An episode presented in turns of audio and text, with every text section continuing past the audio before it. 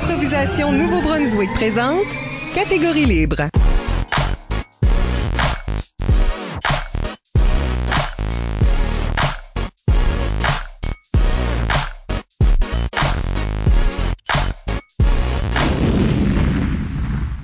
Bienvenue à un autre épisode de Catégorie Libre, l'émission qui vise à enregistrer des entretiens avec les improvisateurs et improvisatrices du Nouveau-Brunswick pour faire un survol de leur carrière et de leur démarche artistique, mais aussi débattre les grandes questions qui entourent le jeu de l'improvisation. Au microphone, Isabelle Gauguin et à mes côtés, mon co-animateur, Michel Albert. C'est lui. Catégorie Libre est une production d'improvisation Nouveau-Brunswick que vous pouvez écouter version podcast sur Apple Podcasts ou Spotify ou avec Diaporama sur YouTube. Notre invité pour le premier épisode de notre huitième saison est Manon Lasselle.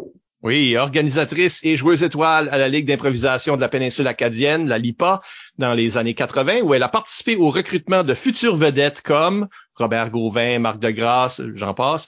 Manon Lasselle faisait partie de cette première gang au Nouveau-Brunswick qui a voulu imiter la LNI et inviter Robert Gravel et ses collègues en Acadie pour lui enseigner les bases du jeu.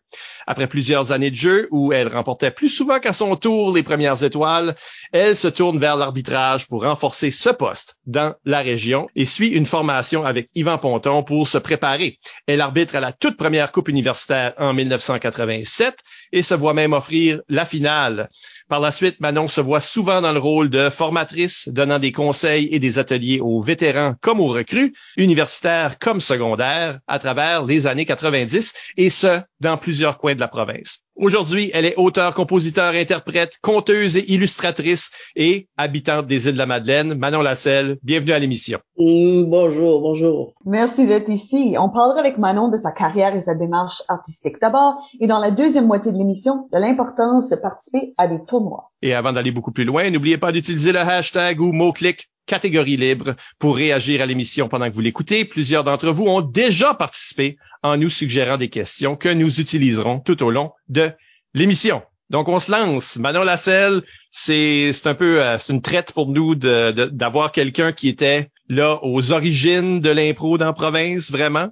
Comment ça commence pour toi? Comment est-ce qu'on devient conscient de que l'improvisation compétitive existe? Ben, tu sais, nous autres à l'époque, on voyait la LNI et la télé, euh, on était des jeunes, euh, des jeunes adultes quand même, tu sais, on travaillait, euh, on était déjà rendus là. Mais tu sais, nous autres, l'improvisation, c'était le bout du monde. Tu sais, on allait se visiter nous autres même. On a tellement pris ça au sérieux. tu sais, on avait des entraîneurs, on, on, répétait des fois deux fois par semaine. on se rendait à des tournois on, était vraiment dans la grande entreprise, euh, non seulement de jouer, mais on y croyait, nous autres. On, savait que l'Acadie pouvait être sur la map. On comprenait très bien que l'improvisation, c'était fait pour unir. C'était pas fait pour comparer, tu sais. C'était pas... Euh, on avait notre place, puis, euh, puis dans, la péninsule, là, il y avait des équipes à, à Tracadie, à Chipaga, à Neguac, tu sais, quand même, là. On était nombreux, puis on faisait notre place, puis... L'Université de Moncton, le campus de Chupagan, c'était le cœur de toute cette entreprise-là parce que c'était oui tout le temps. Euh, on voulait des locaux, c'était oui. Euh, on avait besoin de promotion, c'était oui. Il, il était là. Si l'université n'avait pas été là, euh, ça aurait été plus compliqué. Mais du spectateur aller jusqu'aux claques. On lançait des claques à l'époque, là. Oui, oui. À ce temps, c'est plus sophistiqué peut-être, c'est des pantoufles en Fentex, je ne sais trop. C'est même rien. Ah non, ah non, on recevait des claques, nous autres, ça, en ligne toi, ton histoire est pas cool, c'est pas. Euh, mais euh, oh non, c'était quelque chose. Mais même les entrepreneurs, tu sais, à, à on, jouait à la chaloupe, on jouait dans les clubs au Bel Air à Tracadie. Le monde nous appelait, tu sais, pour qu'on aille jouer là parce qu'on faisait ça compte tout le temps, tout le temps. Ouais, c'est ça. Ouais, ben, parce qu'on a parlé un peu avec Marc Degrasse un moment donné dans une coupe de saison passée, puis la façon qu'il en parlait, la LIPA, la Ligue d'improvisation de la péninsule acadienne, c'était gros, ça se promenait, et on se souvient de gros joueurs qui sortent de là aussi. Oui, nommé Marc.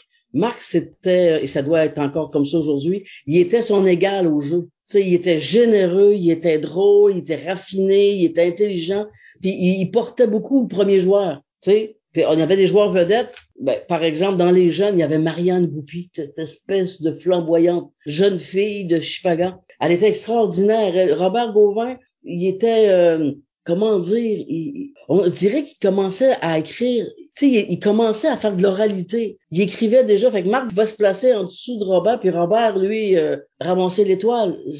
L'air de rien. sais, Marx, c'était vraiment fascinant, mais il y en avait, écoute, il y en avait euh, Hugues Paulin, que quel amour de joueur, quelle gentillesse, puis les gars de Paquetteville aussi, là, dont je me rappelle, c'est de valeur, je me rappelle pas euh, des noms, mais en tout cas, il y avait, euh, ça c'était les jeunes. Mais parmi les vieux, là, t'avais des, t'avais des Christiane Saint-Pierre, attention, hein. Christiane Saint-Pierre, qui était d'une grandeur d'âme, ben elle, elle, était écrivaine, ça fait qu'elle elle pouvait y aller en écriture. En... Puis c'est sûr qu'il y avait euh, Jean-Claude Doiron. Je sais pas si vous avez fait, vous avez eu la chance de rencontrer cet être formidable. Je sais pas s'il est encore au village historique acadien, mais c'est un grand interprète, mais c'est un, c'est quelqu'un de grand, d'immense. Puis lui, quand il jouait de l'improvisation, c'est comme si lui, tout ce que ça prend pour faire de l'impro, il l'avait. En termes de recrutement, comment la LIPA s'y est pris? Parce que vous êtes allé chercher des artistes dans la région, des jeunes qui étaient encore... Est-ce qu'il y avait des jeunes là-dedans qui étaient encore même au secondaire? Ouais, ben, tu sais, au début, c'était des amis, hein. Tu sais, c'est un ami qui accroche un autre ami, puis un autre qui dit, oh, tu vois, un petit peu la fierté du, de la place, là. Tu sais, le Tracadie, on a deux joueurs, il allait en chercher d'autres. Il y avait Jacques Cool de, de. C'est un professeur en chimie ou en biologie. Jacques, il portait bien son nom, il était super cool. Lui, recrutait, c'était d'abord les amis, on a joué entre jeunes adultes, si tu on était des parents, on était... Euh, moi, ma fille, Marie-Joëlle Bergeron, elle, la suivait, là. Elle était, mini, elle. Elle a suivi tous les matchs d'impro. Elle était tout petite dans son siège, puis euh, elle dérangeait rien, là. Mais à force, nous autres, on aimait tellement jouer de l'improvisation, puis on se rendait compte que c'était plus qu'un jeu, c'était une école. sais, on devient de beaux êtres humains quand on fait de l'impro. On reconnaît les gens qui font de l'impro par leur grandeur d'âme, par leur sens de l'écoute, par leur réplique. Puis c'est pas toujours juste drôle l'improvisation. C'est d'aller chercher une ligne dramatique, c'est d'aller chercher l'intelligence émotionnelle, c'est d'aller mettre en route un jeu en faisant confiance que les autres vont suivre parce que c'est toute une école. Ça, ça nous suit encore. Tu sais, je veux dire, même à mon âge, moi, j'ai, j'ai été à l'université et j'ai fait de l'impro. Ça fait encore partie de ton identité, là. Oh, mais euh, c'est clair. Puis tu sais, ça aurait été la plus grande école du savoir-être. Parce que tu sais, il y a, y a quelque chose que j'ai jamais oublié de l'improvisation. Tantôt, tu as dit que j'étais une joueuse étoile, puis c'est vrai. Moi, j'ai ramassé les premières étoiles à tous les matchs. J'étais bonne, j'étais cool, j'étais drôle, j'étais de toutes les soirées, j'étais attendue. On m'applaudissait dès que j'avais le pied sur la glace. J'étais la vedette. Jusqu'au jour où, à la polyvalente WA Lausier, on a un match. Je suis en feu, OK? J'ai eu des applaudissements, des standing ovations, j'ai tout eu, mais pas d'étoiles. Pas d'étoiles. Puis ça, c'est les jeunes de la polyvalente qui étaient juges ce soir-là. Tu sais, je veux dire, tu ramasses une claque invisible. Là, tu te dis, il y a quelque chose que j'ai pas compris, mais j'adorais ces jeunes-là. Fait que dans la loge, on m'a demandé Eric Butler, cet homme adorable, me dit à l'aube de ses 16 ans, euh, Manon, aimerais-tu savoir pourquoi est-ce que t'as pas d'étoile? Mais je dis oui, j'aimerais ça savoir. Mais il dit, c'est sûr que tu as toujours une étoile, tu es toujours sur la glace. Mm. OK. Tu sais, quand l'intelligence sort de la bouche d'un ado, c'est fatigant. Mais, tu sais, j'ai compris que c'était normal que j'étais pas peut-être pas si bonne que ça finalement. J'étais peut-être super euh, euh, rapide à embarquer, mais tu sais, quand le caucus se fait, c'est pas normal de toujours avoir le pied sur la glace. C'est pas un bon joueur qui se comporte comme ça. ça, c'est quelque chose que je trouve toujours intéressant, que c'est souvent des jeunes qui vont venir poser des questions, te faire des remarques qui vont vraiment changer ta perspective sur le jeu et sur toi-même, ton jeu personnel. C'est vraiment beau comment ce que cette dynamique-là en improvisation que, que des générations s'impactent d'un sens et de l'autre. Ouais, ouais, puis je pense souvent à Eric. C'est fou l'improvisation, ça laisse des marques, tu sais, euh, pas trop prendre de place dans la vie, tu sais, prendre sa juste place. Eric Butler, c'était pas le Dalai Lama de Paquetteville. On s'entend. Mais n'empêche que de sa sagesse d'adolescent, puis il me l'a dit avec amour, là, parce que, comme tu dis, Isabelle, on était là pour jouer, pas pour se... Moi, je suis un adulte, toi, t'es un jeune, va te montrer comment faire. Ou même les jeunes n'étaient pas après faire de grosses protestations. Nous sommes des rebelles et nous ne voulons pas vous ressembler, bande d'adultes. C'était pas ça. Ils voulaient juste jouer, les autres, ils voulaient juste donner des étoiles. Maintenant, on t'aime, t'es super bonne, t'es la meilleure, mais t'es tout le temps sur le jeu. Tout le monde était là. C'était pas privé, ça, là. Non, c'était pas privé, puis c'était une note qui donnait à l'ensemble des joueurs. Jouer, OK? Jouer, tout le monde jouer. Arrêtez de la pousser elle parce que vous avez peur. Arrêtez de vous fier sur elle. Tu sais, ça allait dans tous les sens. Même Luc Leblanc. Petit phénomène que j'ai rencontré aussi. Euh, ça me touche quand je regarde la télévision, puis qu'ils sont là à la télé, là, dans leurs émissions qu'ils ont écrit.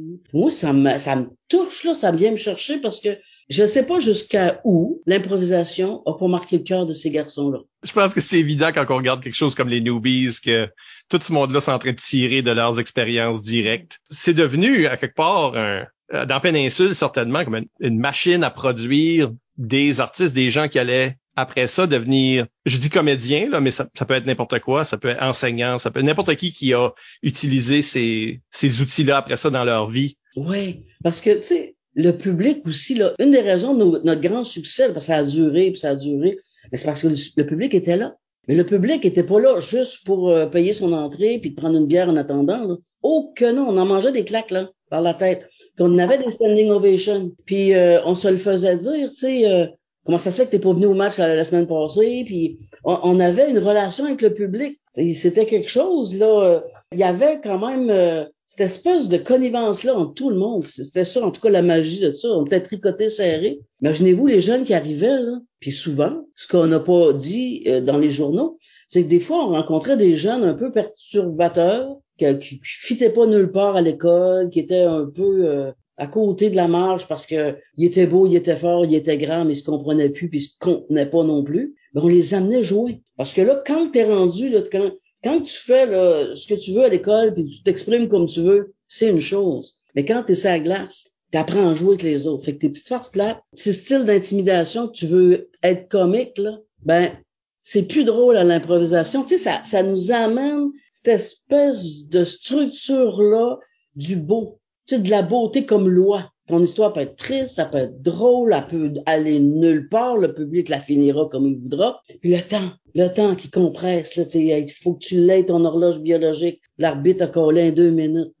comme c'est euh, punch pas à une minute 32, là. C'est, tu vas trouver le temps long. Fait que tu sais, on amenait des gens comme ça euh, qui, euh, sous couvert de. On les amenait des fois comme juge de ligne, comme joueur, pour leur dire toi aussi tu mérites du bonheur tu sais pas comment te comporter, nous autres non plus, mais on s'entraide, tu sais, on, a une vie, nous autres, sur la glace. c'était intense, nous autres, on, c'était la communauté. Évidemment, moi, j'arrive un peu plus tard, si on veut, ou en même temps, mais plus jeune. En tout cas, je sais pas, pas dans cette ligue-là. Mais c'était comme ça pour longtemps parce qu'il y a beaucoup de, des joueurs qui ont joué dans l'IPA, qui, qui, ont, qui nous ont suivis, qui ont arrivé à l'université, puis qui ont établi cette sorte de tradition-là ou philosophie de jeu-là, où ce que cette intensité-là restait. J'ai une question à propos de le fait que vous avez amené des gens de la LNI pour montrer comment ça marche ou en tout cas donner des ateliers, quoi que ce soit. Je me demande à quel moment ça, survient. Est-ce que la LIPA était déjà en marche? Si oui, comment est-ce que ça a changé les choses d'avoir cette expertise-là qui arrive? L'Université de Moncton, campus de Chupagan, merci beaucoup. Quand ils ont vu, eux autres, qu'on y allait, on faisait des demandes. Eux autres, ils nous disaient souvent oui. C'est sûr qu'on s'est organisé, nous autres, euh, dans nos postes qu'on avait. Puis euh, on nous dit on jouait déjà mais on, eux autres aussi, ils, ont fini par voir qu'on existait, fait qu'ils ont dit, si vous voulez aller plus loin, on va aller vous euh, coacher. Puis quand ils sont venus, là, peux-tu vous dire qu'on n'a pas eu de complexe? on n'a pas eu de complexe, c'était des êtres extrêmement généreux qui étaient là pour le jeu. Ça fait que lui, euh, Robert Gravel, je veux dire, c'était juste une boule d'amour. C'était une boule d'amour. Puis l'arbitre aussi, il était super cool. Sylvie Potvin aussi était venu. Ah oui. Ben, Sylvie, c'était une générosité sans bon. Mais il faut voir aussi que nous autres, on répétait. Hein? On se présentait pas juste au match deux heures à l'avance. Là. On avait des répétitions, puis c'était euh, des mimés, puis des chantés, puis on pouvait passer des soirées là, à faire une chantée avec... Euh, c'était dur, tu sais, des fois, on, on sortait des, des, des, pratiques en pleurant. C'était dur. On avait un coach, hein? Carole Sincère nous avait coaché. Wow. Ouais, ouais, ouais. Fait qu'elle, femme de théâtre, femme, elle nous avait fait pratiquer et le souffle. Non, non, mais on était, euh, on était déjà frappé de la rigueur du joueur. Fait que quand eux autres arrivaient, ils voyaient déjà qu'on était rigoureux. Puis quand ils nous disaient improvisation, tu vas me faire ça, tac, tac. Ben, nous autres, on partait, là. Puis quand ils nous donnaient ces lignes, là, c'était pour qu'on comprenne comment ce qu'on s'était répandu, là. C'est comme, ramasse-toi.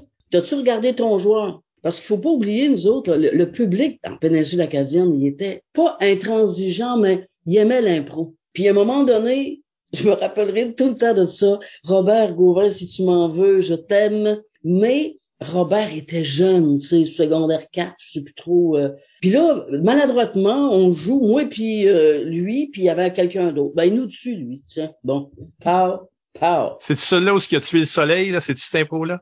Ben, il était seul à jouer. On est mort et le public n'a pas réagi. Ça a été, là, l'indifférence la plus totale. Genre, si tu sais pas jouer, là, ben, va t'asseoir. c'était rough de même, mais c'était pas grave. Il a rembarqué après, mais je me rappellerai de l'avoir vu, euh, ça fait, Oh non. Personne ne voulait jouer avec lui, il tuait tout le monde, lui, que je sais.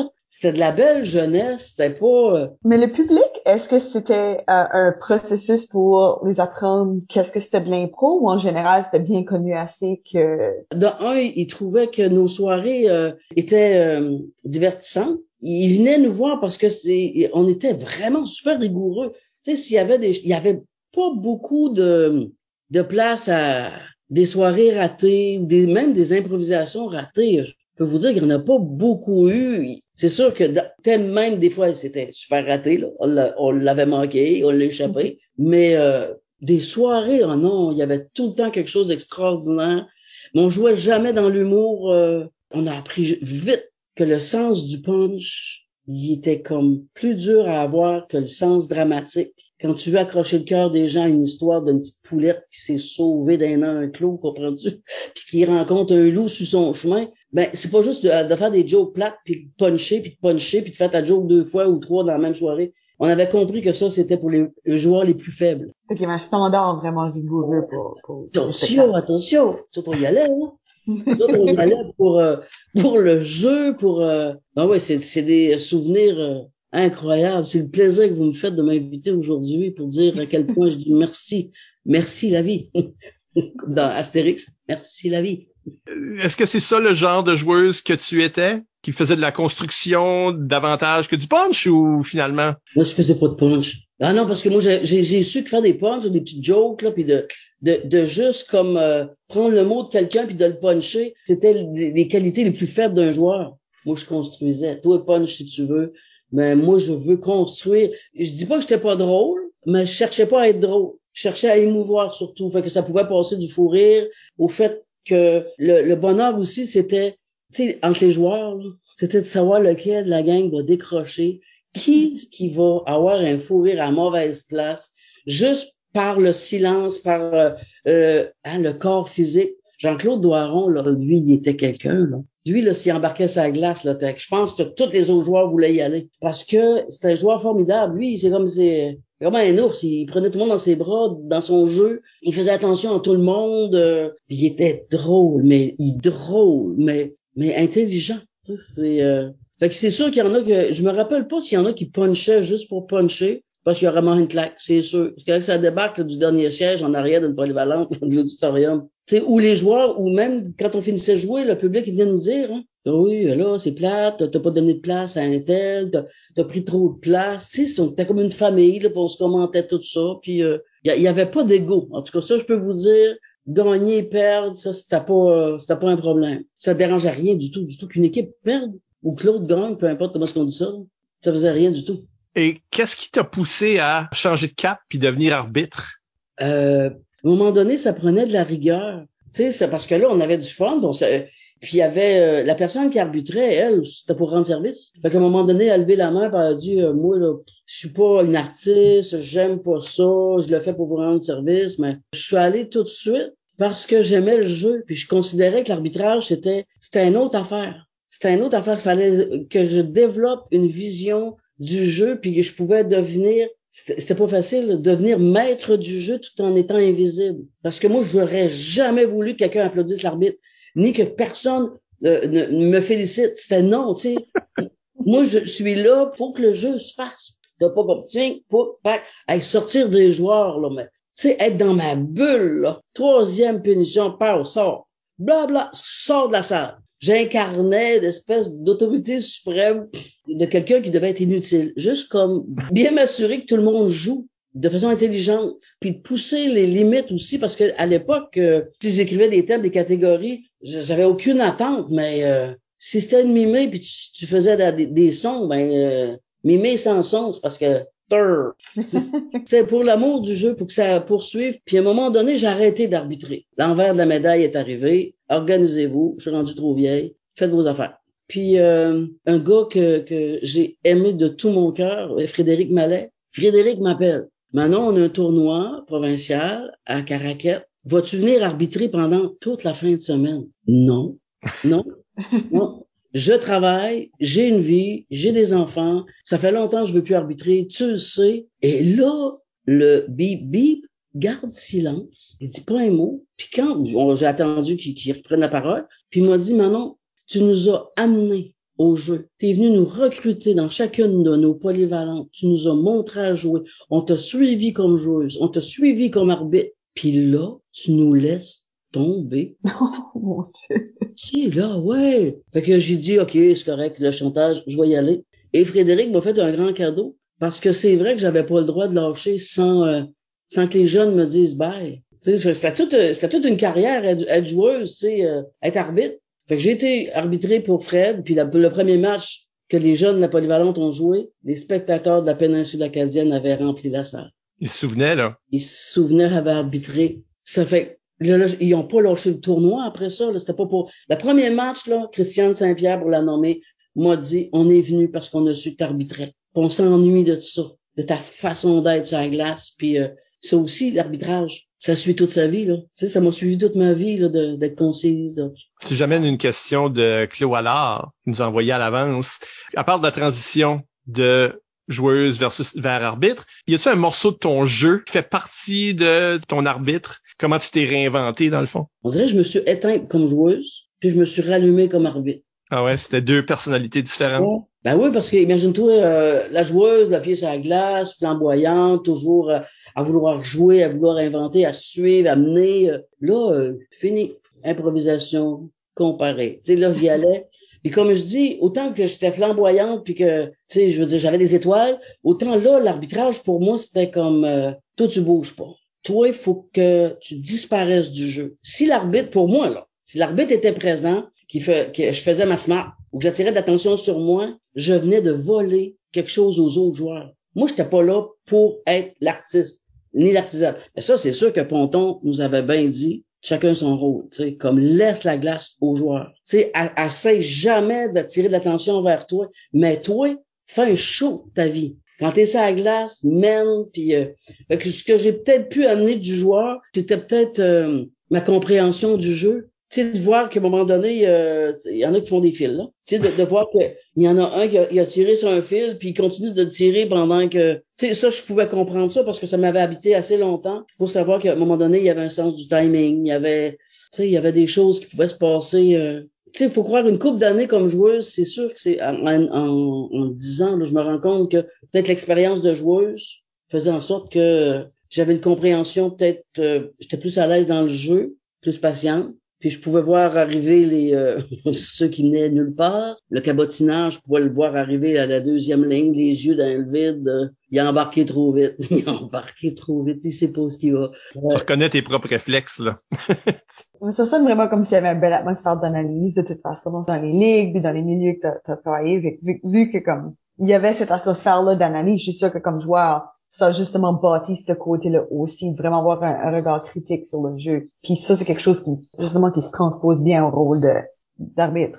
Ouais. Mais tu sais, quand tu apprécies jouer avec euh, avec du monde, là, tu, tu, il se passe quelque chose en comparé ou même quand tu es ensemble, là, ben, tu te dis, non, mais elle l'a fait.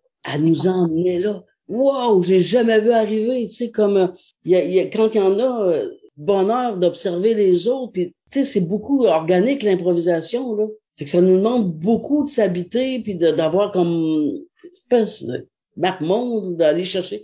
Mais tu sais, de reconnaître là, que tu joues avec des joueurs une soirée, euh, que ce soit dans ton équipe ou dans l'équipe de l'autre, puis tu as réinventé le petit chaperon rouge. Oh, là là, tu sais, fait que tu, remarques la puissance d'un joueur puis son intelligence sur, le vif, là, tu sais. Euh, moi, des fois, j'étais impressionné de voir qu'il y en a qui pouvaient être à la fois le contenu puis le contenant d'une improvisation. Puis il nous a tous gardés là-dedans. Puis quand l'arbitre a sifflé, on se foutait pas de savoir qu'est-ce qu'il avait gagné. On a juste été heureux pendant trois minutes. C'est puissant l'improvisation quand t'enlèves toute forme d'ego, de comparaison, quand quand tu veux juste avoir du fun dans vie, mais avec l'autre, pas contre personne, tu joues avec. Tu sais, je veux dire, la soirée est finie, puis tu dis, c'est pas juste, devrait avoir quatre périodes, tu sais. Mais bonne transition vers le contre, parce que en 87, première coupe universitaire à Trois-Rivières, était arbitre à ce moment-là. Là, c'est une autre histoire, je pense. Euh, je veux pas dire que les gens étaient contre, mais je veux dire, tout d'un coup, notre gang d'ici, tout accompagné euh, Campus Chipagan, à cet événement-là, pour l'arbitrer.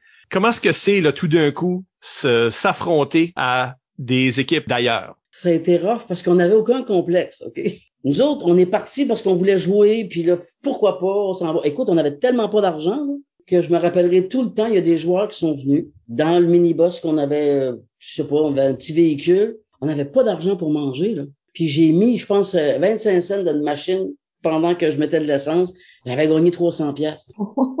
puis, puis, à Caraguette, sur le coin, toi, chose, gagne 300 pièces le monsieur qui était prêt à faire monter ta machine, il était parti au petit coin. Il a monté sa chance, on partait avec 300 pièces nous autres, puis euh, mais quand on est arrivé à Trois-Rivières, heureux, content, on va prendre nos aides, bang, ils font venir l'arbitre tout de suite, la responsable de l'équipe. Et là, tombe sur moi une tonne de conneries, mais je n'étais pas capable de réagir, il y en avait trop. Euh, l'arbitre en chef, il commence à dire, à féliciter une équipe, féliciter un autre, féliciter un autre, puis il m'arrive, moi, puis il me dit, euh, vous autres, pour l'Acadie, euh, si vous voulez que ça fonctionne, on veut pas d'accent, sinon pénalité. Fait que je me suis levé, j'ai dit, ben, bon tournoi. Ben, il dit, où est-ce que tu vas? Ben, je dis, on se retourne genou. Excuse-moi, c'est parce que tu as un accent, toi, là. Tu viens pas de Trois-Rivières, hein? À partir du moment que c'est le voyageur qui a un accent. Fait que toi, t'as as un accent, fait que, brrr, pénalité.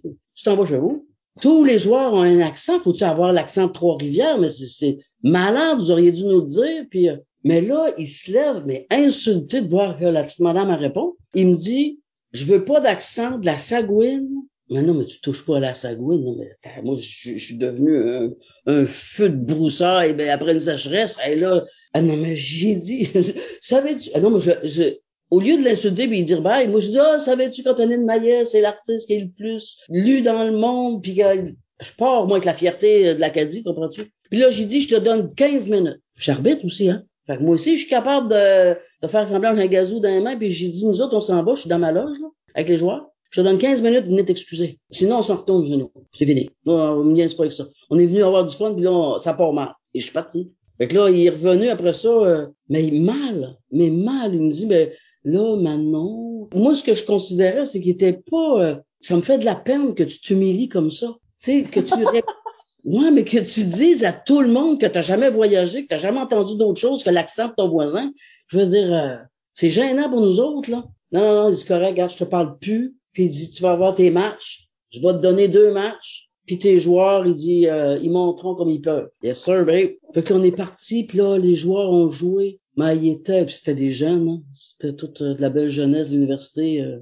Et là, ça, ça marquait des points. Là, c'était... Mais là, c'était pas c'était une autre affaire, là, parce que là, on jouait devant 300, 400, 500 personnes. Puis on pouvait pas contrôler la gentillesse des gens. On, savait pas d'où ce qu'ils venaient. On sait, tu sais, fait que les joueurs, ils, poussaient pour jouer, pour jouer, puis on n'était pas du même calibre. Parce qu'il y a des joueurs qui étaient impolis, puis il y a des joueurs qui écrasaient, puis il y a des joueurs qui, pouvaient ridiculiser, puis euh, puis moi, tu sais, c'était clair, net et précis qu'on n'embarquait pas là-dedans. On les laissait mourir sur scène s'il fallait. S'il fallait se retirer, s'il y en a un, je me, il y a eu une improvisation à un moment donné où il y en a un qui s'est mis à imiter l'accent de, de je sais même plus qui, là. Puis le joueur, il s'est juste mis en bas. Il s'est juste euh, caché, tu sais. Il l'a laissé tout seul, assez soufflé avec euh, son intimidation scénique.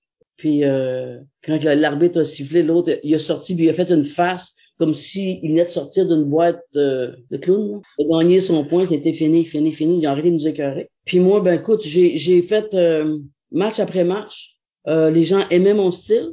Ben là, les autres arbitres n'aimaient pas ça. Parce que, tu sais, comme euh, ils me disaient, moi, arbitre, ça fait 15 ans, moi, arbitre, ça fait 10 ans, moi, moi, moi. Ben moi, ça me dérangeait pas. Moi, tout ce que je voulais, c'est qu'on se retourne à la maison. Là. Moi, j'étais responsable des jeunes qui avaient l'université euh, le lundi matin. On n'était pas dans l'ego. Puis finalement, euh, à la finale, ils voient que c'est pas moi qui est sur la glace. C'est que le public a hué jusqu'à ce qu'il me rappelle puis qu'il me dise de l'arbitrer.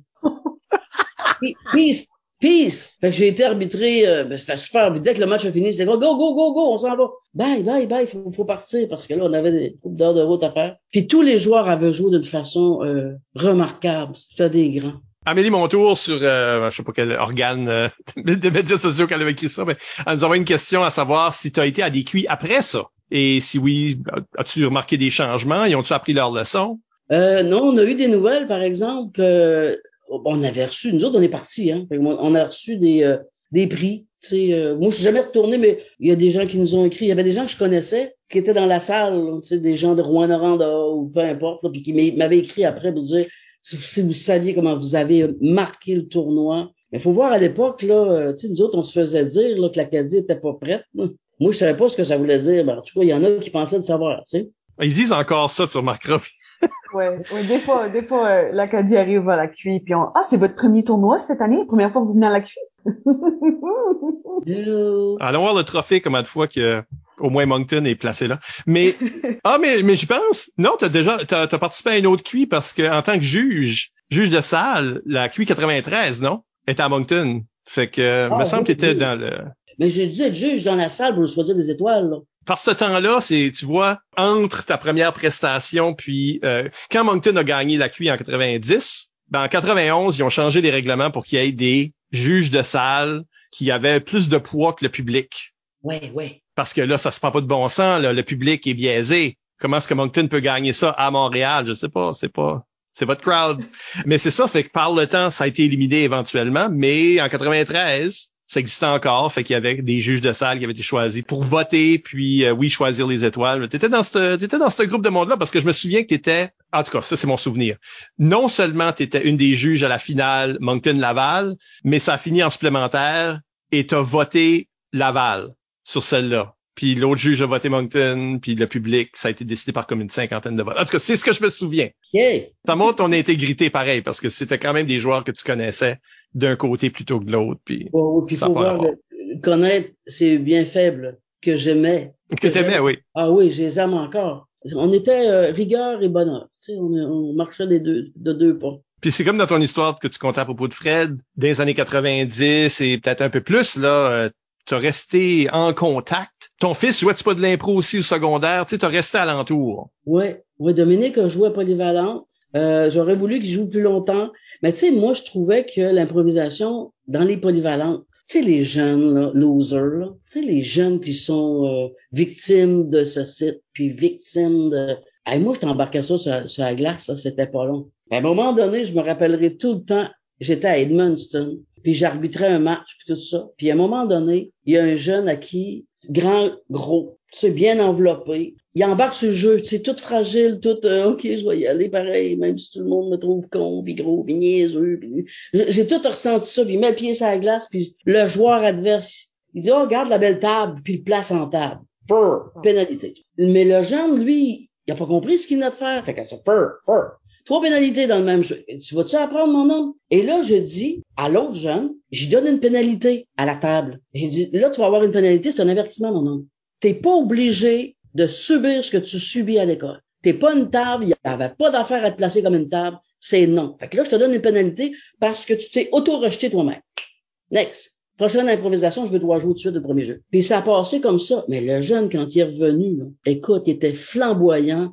Il était comme délivré de quelque chose. Puis écoute, il a fait un arbre. On s'entend-tu qu'il a pas fait un, il a fait un arbre, mais tout seul sur la glace. Puis l'improvisation, c'était euh, la naissance d'un oiseau, là, ça n'a aucun rapport, là, tu sais. Et pendant cette minute et demie-là, là, on a vu l'arbre se transformer au rythme des saisons. On a vu l'oiseau venir puis s'en retourner au printemps. Écoute, on a pleuré tellement c'était intense. Fait c'est sûr que quand j'allais à Polyvalente à Mathieu Martin ou que je retournais à Polyvalente ailleurs, je voulais qu'on amène un maximum de joueurs le plus vite possible pour qu'ils apprennent aussi à pas prendre les choses personnelles, à savoir se défendre. Parce que là, tu sais, je parle à l'époque, là, l'intimidation tout ça, on n'en parlait même pas. C'était normal de se faire écœurer à l'école. Il n'y avait pas de défense, il n'y avait pas de... Mais tu sais, on apprenait avec l'improvisation à dire non. C'est non. Je ferai pas une table, je ferai pas un abat-jour, je vais pas être ton objet. Merci. Tu peux mourir à côté de la bande si tu veux, l'arbitre te protège. C'est rare qu'on entend quelqu'un dire que l'impro, c'est à propos d'apprendre à dire non. Puis que ça fait quand même du sens. Parce que, tu sais, d'habitude, les gens disent, l'impro, c'est à propos de dire oui. Tu l'as même dit tantôt, là. Nous, on disait oui. Mais il y a des choses auxquelles on doit, on doit dire non pour pouvoir avoir accès à tellement plus de choses auxquelles on peut dire oui. Oui, oui. Puis, tu sais, on a vu des improvisations assez corsées à un moment donné, qu'il y a eu euh, des petites passes maladroites euh, d'attouchement ben, il se, retrouvait avec une claque sur le bord de la ça n'était pas long, là. Mais c'était juste comme, c'était pour jouer, bang, pénalité, bing, bang, c'est fini. La première fois, tu as dit non, la deuxième fois, tu as dit sors, sors, sors, sors, c'est pas drôle. Fait qu'on a, on a le droit de dire non, on n'est pas obligé de faire une lampe, là. La lampe, elle peut se transformer. Tu peux, tu sais, c'est ça qui c'est l'impro. Tu sais, c'est infini. T'es pas obligé d'appartenir à personne, ni à aucun jeu. T'es supposé de subvenir à ta propre créativité. Fait que, oui, on dit oui toujours à l'autre, mais non. C'est quoi qu'on dit euh, Assure-toi quand tu dis oui de pas te dire non? Oui, oui c'est vraiment une belle façon de dire ça. Vraiment, c'est non, mais c'est non cependant. J'entends ta, proposition, mais garde, en voici une meilleure. Là. C'est là, jouer la table ou le piano, c'est pas intéressant pour le public, c'est pas intéressant pour moi comme joueur, c'est pas, sera pas intéressant pour notre interaction. Donc, je trouve juste intéressant de, de avoir des standards pour soi-même puis les appliquer comme rapidement comme ça, faire comme non non non, non, non, je fais pas ça. C'est ça, je trouve. Là. Il y a du développement personnel dans les leçons que mm-hmm. euh, Manon amène en termes d'arbitre. Comme c'est pas juste une leçon à propos de l'impro, je me sens toujours, en tout cas dans les histoires, je me sens toujours que il y a une leçon de développement personnel aussi dans ton approche. Tu es mm-hmm. conscient? Ouais, ben tu sais, pour moi, c'est, là, je vais sortir des gros mots là, mais quand tu as une âme d'artiste là, ben il faut que tu t'en serves quand tu joues là. Fait qu'il faut toujours que tu reviennes à ta base. Tu sais, il y en a qui sont capables de chanter, mais des 4-5 minutes. Mais qu'est-ce qui nous arrive? Tu lui donnes le thème le plus poche de la terre, puis il décolle avec ça, puis il te fait faire un voyage. Tu sais, il s'est servi de tout ce qui est pour arriver. Puis là, si on questionne des jeunes, s'ils apprennent à chanter sur n'importe quel thème, là, ben c'est juste une question de rythme. Fait qu'ils apprennent à faire des monosyllabes pour aller rentrer. Pendant qu'ils font des monosyllabes, ils font juste rentrer un rythme. Toute l'intelligence part, puis c'est comme un moulin. Ils vont, ils ont plus d'efforts à faire parce qu'ils sont tellement créatifs qu'ils ont compris la moindre des choses, c'est le rythme. Puis croirez-vous que je suis grand-mère trois fois moi et ça me suit toujours. Je continue de chanter des chansons improvisées, moi. Puis je joue souvent avec ça, avec mes petits-enfants, en disant, OK, donne-moi un défi. Donne-moi un défi, donne-moi un défi, je fais un souper. Ou donne-moi un défi, on va aller sur la plage, puis euh, on part, puis on fait un défi, puis des fois, je sors de là, mais je viens de me donner une étoile, j'ai assez content. Je suis assez contente de, d'avoir réussi à répondre à l'enfance. Parce que pour moi, jouer de l'improvisation, c'est, euh, c'est de quitter l'adolescence, c'est de quitter l'âge adulte, l'âge euh, des compromis, tout ça, puis retrouver une espèce d'espace de cœur d'enfant où tout est permis, tu sais. Euh, tu peux construire de façon intelligente sans te préoccuper qu'est-ce que le monde va dire de toi, parce qu'on sait qu'à l'adolescence, c'est ça, hein. Qu'est-ce que le monde va penser de moi, mais tu sais, penseront ce qu'ils veulent. on les paye pas pour, pour penser, hein, c'est pas... Là, on est dans l'après-impro, si on veut, malgré le fait que tu ramènes ça dans tes interactions familiales, tout ça. Je regarde la question à Joël Martin ici. Elle demande, est-ce que vous utilisez souvent l'improvisation dans votre démarche artistique? Elle, elle vous voit. Euh, dans votre démarche artistique. Parce que c'est ça, dans toutes les autres facettes de ta carrière, est-ce que l'impro a une place? Toujours. Dans le conte, dans l'illustration, dans tout le temps, tout le temps, dans la chanson, tu sais, je veux dire, dans le conte, moi, je suis pas capable de, heureusement ou malheureusement, je sais pas, mais d'apprendre des textes, là. Tu sais, que j'écris un conte puis que je le fasse mot à mot. Parce que moi, j'ai fait des résidences de création en Suisse puis en France. C'est grosse comme ça, moi, parce que je me autres, bon, tu reprends, euh, Catherine, tu reprends la ligne 14, là où il est le bison. Là, elle cherche. Et à l'époque, moi, je la regarde, je me dis, mais est-ce que c'est une maladie mentale? Moi, j'arrive pas à faire ça. L'improvisation, c'est imprégné. Fait que moi, tout ce que je fais comme compte, j'ai de l'espace. J'ai ma ligne, je garde tout le même, tu sais, j'ai mon squelette, je garde tous les mêmes réflexes l'improvisation. Puis j'improvise, puis je vais le faire souvent mon compte. Je peux le faire à tous les jours jusqu'à ce que là, je vais à en cette année. Ben là, je vais répéter mon compte à tous les matins. Je fais mes deux comptes. Mais l'improvisation est là. Puis je fais comme, wow, je viens de trouver une, autre façon de dire c'est magnifique, c'est beau. Après ça, c'est poche. Après ça, c'est magnifique.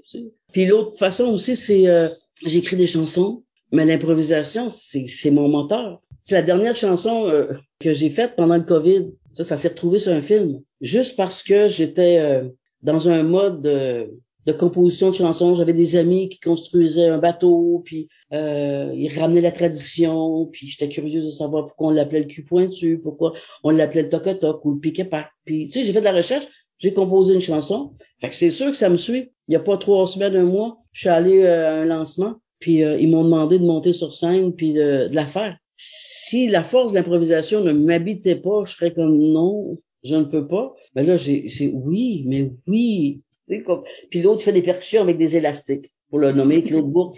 Wow. On est dans l'absurdité totale et c'est adorable. Puis euh, l'improvisation, pour faire une grande réponse qui finit plus, c'est oui, c'est toujours au cœur de ma vie. Puis j'anime aussi des ateliers avec des enfants. Pendant le COVID, là, ça a été rough un peu là, ici sur l'île. Puis des fois, j'avais des appels pour dire, Manon, viens, viens voir les petits. Fait que là, si t'es pas capable d'improviser avec les petits, c'est j'allais dire que c'est le pire public, là, mais vous comprendrez bien que c'est le meilleur public au monde, mais t'as tu as 20 minutes pour t'enligner, hein. Tu comptes une histoire, tu l'improvises euh, et tu y hein. Puis si c'est pas bon, tu le sais, là.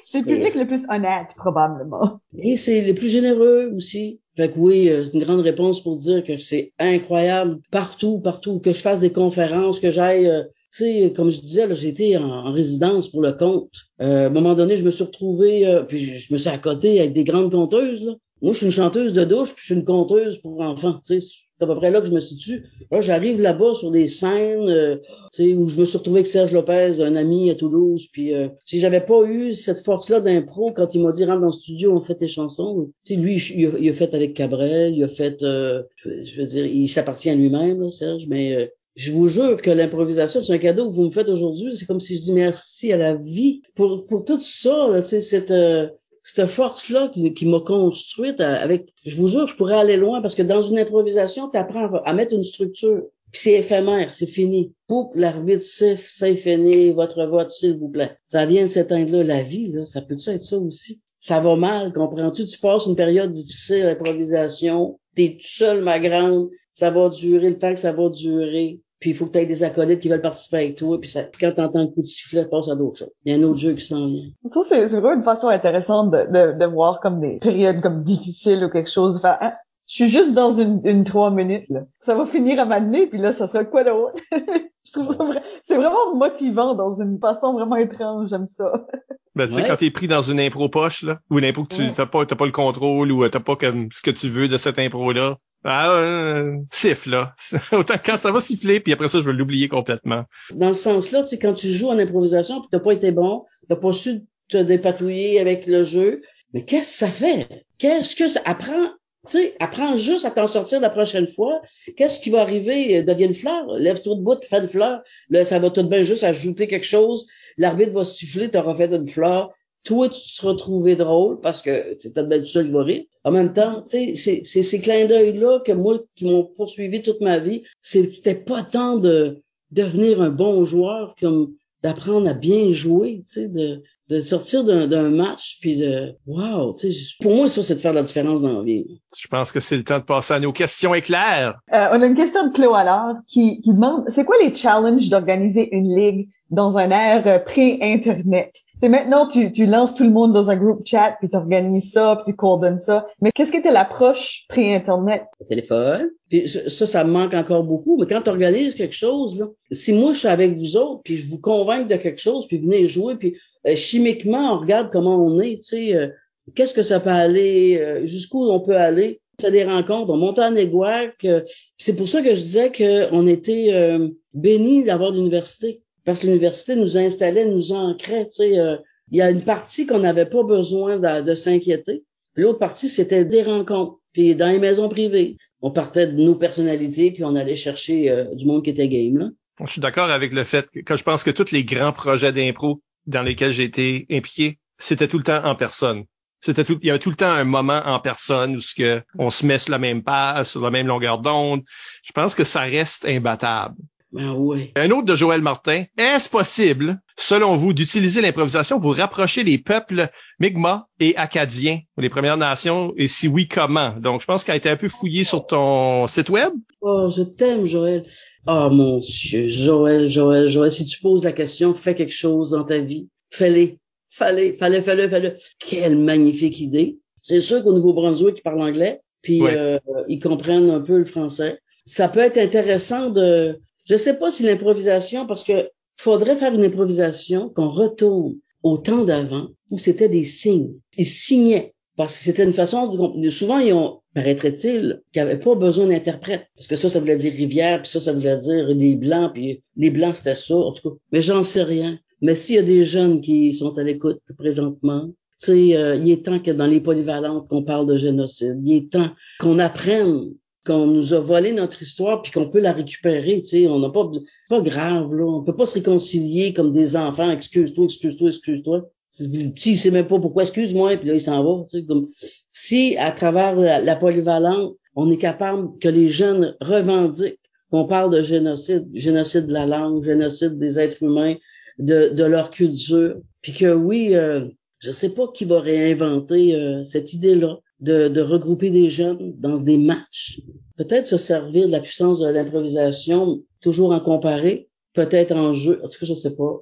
je pense qu'il y a comme une tradition de, raconter des histoires qui est en commun dans ces peuples-là. Puis je pense que c'est une bonne façon de, connecter les Acadiens à, n'importe quelle Première Nation. Tu sais, je pense qu'il y a quelque chose là. Et c'est sûr que le langage, c'est une barrière, mais je pense qu'il y a quelque chose là qui est intéressant, puis qu'on a en commun. Oui, puis on pourrait aller plus loin, tu sais, euh, on n'aurait pas besoin qu'ils parlent anglais. Comme qu'on n'aurait pas besoin de parler français, comme si on veut vraiment faire quelque chose que c'est là. Utilisons le bilinguisme pour créer un match qui est hybride. Oui, puis entendons la langue. Hey, ça serait-tu intéressant d'avoir des improvisations qui sont avec moi? Faisons quelque chose où on se comprend sans nécessairement comprendre les mots que chaque personne utilise. Je pense que dans l'impro, il y a ça. Quelle magnifique idée. Bon, OK, on se met là-dessus.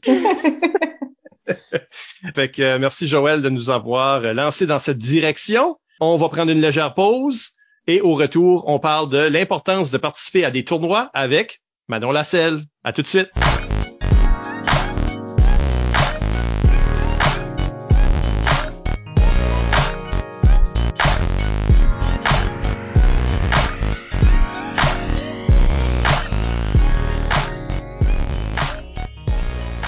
On est de retour. Michel Albert au microphone avec Isabelle Gauguin. Allô? Et notre invité Manon Lasselle.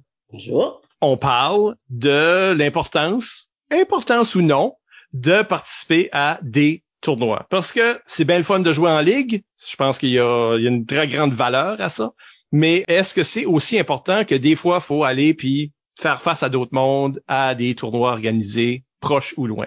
Tente le pouls. Qu'est-ce que vous en pensez? Manon? Ben, moi, je ne vois aucun désavantage parce que j'ai réfléchi à la question, tu sais, mais c'est clair qu'il faut y aller. C'est sûr, sûr, sûr. Parce que tout ce qui, euh, pour aboutir à ça, ça a pris euh, des mois puis des semaines, tu sais, d'organisation. Puis, euh, tu sais, là, on parle de tournois pour les jeunes ou pour les adultes. N'importe quoi, dans le fond. Peut-être ça devient moins important avec l'âge. Plus? Je dirais les adultes, des fois, c'est euh, ouais, ils ont des enfants, ils ont un travail, euh, ils sont pas capables de se libérer. Mais en même temps, tu joues au hockey, mais toujours dans ta ligue. À un moment donné, tu as envie d'aller te, faire un beau tournoi. Euh, je sais pas, mais c'est toujours l'improvisation. Ce que je trouve extraordinaire, c'est que tu t'en vas pas là nécessairement pour gagner, mais pour évoluer dans, dans, dans ta capacité de rencontrer l'autre. Je pense que ça, c'est un des euh, probablement un des plus gros points que je trouve que la valeur d'un tournoi, c'est cette, cette connexion-là avec la communauté qui se fait. C'est beaucoup de jeunes qui ont, sont comme craintifs de venir à des tournois, ils sont pas prêts, ils sont comme s'ils vont juste se faire écraser parce qu'ils sont pas bons assez. Mais là, ils arrivent, là, puis ils développent vraiment une connexion avec les autres qui sont là. Puis là, ils ont la piqûre. Là, ils veulent y aller tout le temps. Là, ils veulent jouer des matchs. C'est vraiment quelque chose que je trouve qui motive. Continuer à faire de l'improvisation, c'est vraiment comme cette un sorte d'événement rassembleur là qui crée un vrai lien, qui crée des amitiés, qui crée des comme la belle connexion humaine, qui fait en sorte que ça c'est le motivateur pour continuer. Puis c'est vraiment comme un, pour moi c'est quelque chose que je vois que, ces équipes là, ces joueurs là reviennent plus facilement à l'improvisation l'année suivante si on fait un tournoi, même si ils ont gagné aucune impro dans tout le tournoi. ouais, si les municipalités, les, les conseils scolaires, si la polyvalente savaient la richesse de l'improvisation. Il faudrait toujours qu'il y ait des budgets, il faudrait toujours qu'on s'assure que les jeunes participent d'une façon ou d'une autre, à s'entraîner, à recevoir une formation, parce qu'il devrait jamais y avoir, euh, on n'est pas assez bon pour aller au tournoi. Ça existe pas, ce concept-là. C'est pas changer de coach. Une des choses qu'on voit souvent arriver à des tournois, surtout jeunesse, c'est comment les gens s'améliorent. Du, premier match au dernier match, il y a une amélioration, surtout pour les débutants. Euh, il y a une amélioration importante qui se fait, qu'on voit. On peut juste apprendre en faisant, en regardant. Euh, si t'es pas exposé à l'impro, tu vas pas connaître une amélioration. je pense que pour ça, tu as besoin de voir les styles, les calibres de d'autres joueurs. Faut que tu vois d'autres joueurs jouer pour que tu dises, oh, je pourrais incorporer cet élément. Oh, moi, je pourrais faire ça, mais je réalisais pas que ça fait partie de, la boîte d'outils. Mm-hmm. Tu sais, des choses comme ça. c'est jamais, si tu te testes jamais avec une autre personne que tu ne connais pas, qui est pas dans ta bulle, qui est pas dans ta zone de confort, tu vas pas te surprendre toi-même, tu vas pas, tu sais, faire grossir ces muscles-là ben, t'es jamais vraiment réellement dans une vraie mix. Si tu joues juste avec des joueurs que t'habitues de jouer avec, que tu joues avec de semaine en semaine, vraiment t'es juste dans une comparée que t'avais pas la même idée. Tu connais bien les autres joueurs, tu connais bien leurs réflexes, tu sais lire leurs signes beaucoup plus rapidement, tu comprends totalement jusqu'ils s'en vont, même si t'as divisé l'équipe en deux puis t'es en train de jouer mix. Même si ça c'est la situation, t'as quand même beaucoup plus d'outils pour comprendre où est-ce que l'autre personne s'en va parce que tu les connais très, très bien.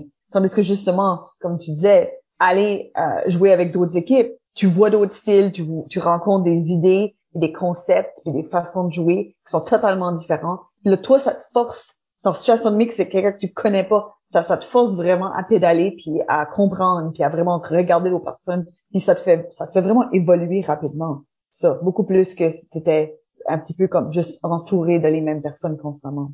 Puis j'ai une question aussi pour Michel aussi. Euh, tu sais, moi j'ai vu des tournois où l'arbitre jouait pas son rôle dans le sens que il connaissait pas l'ampleur, il prenait pas son rôle d'arbitre comme facilitateur du jeu. Fait que là, quand tu vois arriver un jeune, puis c'est sa première expérience d'improvisation, puis tu y colles une chantée dix minutes. Tu sais, à un moment donné, je veux dire, c'est correct il y, a, quelque chose de, je sais pas si tu comprends ce que je veux dire. L'arbitre, lui, il, peut être facilitateur dans les tournois pour sécuriser tout le monde parce que son jeu à lui, c'est que qu'on joue sur sa patinoire, pas qu'on détruise des jeunes à se dire il est pas capable de jouer, il peut pas chanter, il peut pas mimer, puis il va t'y enclencher une. Euh. Ouais, tu parles de la trappe Nigo. Quand ce qu'on arbitre à différents niveaux là, euh, ça peut être différent, mais oui, facilitateur. Moi, moi, la façon que moi je considère le rôle de l'arbitre dans un tournoi jeunesse, c'est le coach de tout le monde. Donc tout le monde a un coach, mais il y a comme ce super coach là qui, pour le match, va. Moi, je traite beaucoup mes matchs comme si c'était une, une expérience d'apprentissage. C'est un atelier. On va jouer puis les commentaires vont juste être liés à, on va pas s'éterniser, là, ça va juste être lié à vos punitions, mais les punitions vont être euh, choisies et expliquées en termes de vous apprendre une leçon. Pas que ah c'était confus, oui on a tout compris ça. Non non, c'était quoi l'origine de cette confusion? Pourquoi ça, ça a dérapé? Pourquoi on a perdu la cohérence? OK, ben je, je, vais essayer de trouver le moment où ce que c'est arrivé, le joueur ou les joueurs qui ont, qui ont commis une faute. Puis je vais vous dire comment, la prochaine fois, éviter cette faute-là. Dans, la mesure, dans la mesure du possible, avec des jeunes, je pense que c'est ça le rôle de l'arbitre. Plus que tu joues avec des plus vieux, c'est-à-dire des universitaires d'expérience ou des adultes à l'état civil, tu peux être un petit peu plus grinçant, un petit peu plus, tu sais, jouer avec l'aspect euh, rivalité entre un capitaine puis un, un arbitre, ça ajoute au show. Mais ça, c'est juste, ça, c'est c'est autre. C'est difficile à faire en tournoi parce qu'en tournoi, tu connais pas ces capitaines-là. Donc, ton rôle devrait être à propos d'assurer que, je pense que tu l'as bien dit tantôt, là, que tout le monde se sent euh, en sécurité. C'est-à-dire que si quelqu'un, s'il y a une rudesse, par exemple, ça serait un bon exemple, s'il y a une rudesse, on va punir cette rudesse-là, parce que là, les joueurs vont comprendre que qu'on se connaît ou qu'on se connaisse pas, dans mon arène, tu es en sécurité. Ça, ça va pas t'arriver sans conséquence. Mais la trappe Nigo, c'est cette thème-là qui cherche juste qui est une machine à punition. Je vous donne un thème pour que vous faillissez. Et ça, c'est quelque chose qu'on ne fait, comme à mon avis, on ne fait pas en tournoi. En ligue, si ça fait partie d'une gimmick, je sais pas trop, peut-être. Puis avec des plus vieux que tu sais qui sont d'expérience, tu sais qu'ils sont capables de relever un certain défi, ben là, c'est pas une attrape parce que vraiment ce que tu es en train de faire, c'est oh, je vais faire quelque chose que le public pense qui est une attrape, mais je sais que mes joueurs vont venir torcher. Ça va être super bon, puis le monde va dire Je peux pas croire une chantée de 10 minutes, wow! Parce que tu sais que les joueurs peuvent le faire. Mais ça, ça me fait penser un peu à ce que tu disais comme qu'est-ce qui est le désavantage d'aller à un tournoi ailleurs? Ça peut être l'organisation parce que ton expérience à Trois-Rivières n'est pas est pas tout seul dans une bulle là, où ce que ça a juste arrivé une fois ces affaires-là. Tout le monde a des histoires d'horreur, de QI ou peut-être d'autres tournois qui ont été mal organisés. Si c'est bien organisé, tout est beau, les gens sont respectés, ça va bien. Mais quand tu vas à un tournoi où ce que il y a une attitude antagoniste arrive puis tu te fais déjà dire que c'est comme c'est pas comme si la Sagouine venait de la péninsule là, je veux m'arracher les cheveux quand j'entends des choses comme ça aussi là. C'est comme on n'a pas les accents de bouctouche là. On vient de Chupagan l'idée que qu'il y aurait ces attitudes là au sein d'un organisme ce que ce que tu es confronté à ça. Souvent moi j'ai eu des joueurs qui ont perdu beaucoup de confiance puis de motivation à aller à des choses parce que t'allais à quelque part tu te faisais traiter pas comme un invité mais comme euh, un spoiler qu'est-ce que tu fais ici toi? Ben, je pense qu'on sous-estime souvent l'impact qu'un arbitre peut avoir sur l'expérience des joueurs à un tournoi. je pense qu'on imagine, ah, oh, ben, tu sais, juste un match ou deux. Mais comme, justement, tu sais, là, si l'arbitre est en train de chercher à faire faillir parce qu'on peut donner des défis qui sont pas réalistes, qui sont anti-spectacle, ou qui est en train d'essentiellement créer des mind killers pour les joueurs en faisant comme un petit peu de, de warfare psychologique avant les matchs. Tout ça, c'est, c'est juste du mauvais arbitrage. Tu sais, c'est juste, c'est tellement comme une présence négative qui est fondamentalement euh, et à l'encontre d'un événement comme un tournoi. Pour rajouter, là, à Trois-Rivières, là, il y avait un show d'arbitre. Là. Premier match qu'on a joué, là, l'arbitre faisait son show là, et j'avais défendu aux joueurs d'aller chercher les raisons de la pénalité. On, ah on devenait stratégique parce qu'on s'est dit, lui, tout ce qu'il veut faire, c'est de rabaisser. Il veut nous faire sortir en nous poussant va pas, allons pas chercher la raison de la pénalité. Fait qu'à un moment donné, le public, là, il trouve ça long, là.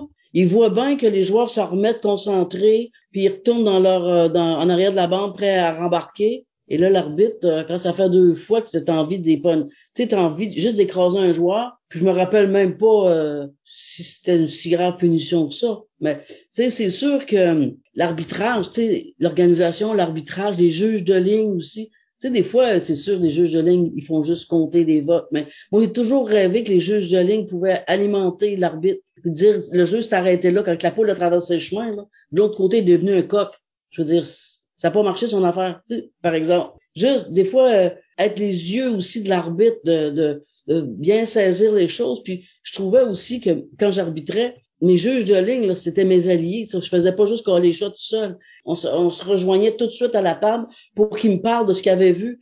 Parce qu'un jour, c'est eux autres qui allaient arbitrer. Fallait aiguiser la vision, le, goût du beau jeu. Puis des fois, c'était surprenant de dire Ah, j'ai pas vu ça. Puis, puis l'autre chose aussi par rapport au tournoi, c'est tous les liens qui se créent. Je veux dire, des liens d'amitié, des liens euh, c'est éphémère l'impro, mais si euh, Comment on fait pour savoir euh, qui est l'autre si on va pas le visiter chez eux?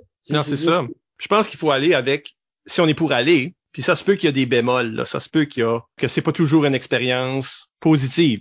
Ça se peut très bien. Tu vas à des places, puis tout le monde est pas, sont pas tous à la même longueur d'onde. Comme je pense qu'il y, a une, y a une bonne philosophie de jeu, puis il y a des gens qui ont juste pas cette philosophie-là, puis qui sont très compétitifs, puis chiants, je le dire. Mais si t'es pour aller à ces tournois-là, vas-y avec un esprit d'ouverture. Parce que une des choses que moi j'ai vu en, en, jouant, arbitrant et coachant beaucoup, c'est des fois il y a des leçons à être prises, puis là les joueurs parce qu'ils ont peut-être eu une expérience négative ou juste parce que whatever, ils ont des attentes qui n'ont pas été remplies, il manque le, positif, il manque la leçon à apprendre, puis ils reviennent puis ils rejettent le jeu des autres. Tu te confrontes au jeu des autres, ben sois ouvert à apprendre de quoi de ça. Mais reviens pas à la maison avec ça c'est pas de l'impro, ça, c'est pas le genre de choses qui fait dans mon idée de la boîte à outils. Mhm. J'ai eu des joueurs comme ça et j'ai eu des joueurs qui étaient l'inverse, qui se sont fait le ramasser comme il faut. Puis quand ils sont revenus, c'était plus à propos de comme mais as-tu vu cette impro là as-tu vu as-tu vu qu'est-ce que cette équipe là faisait? As-tu vu ça?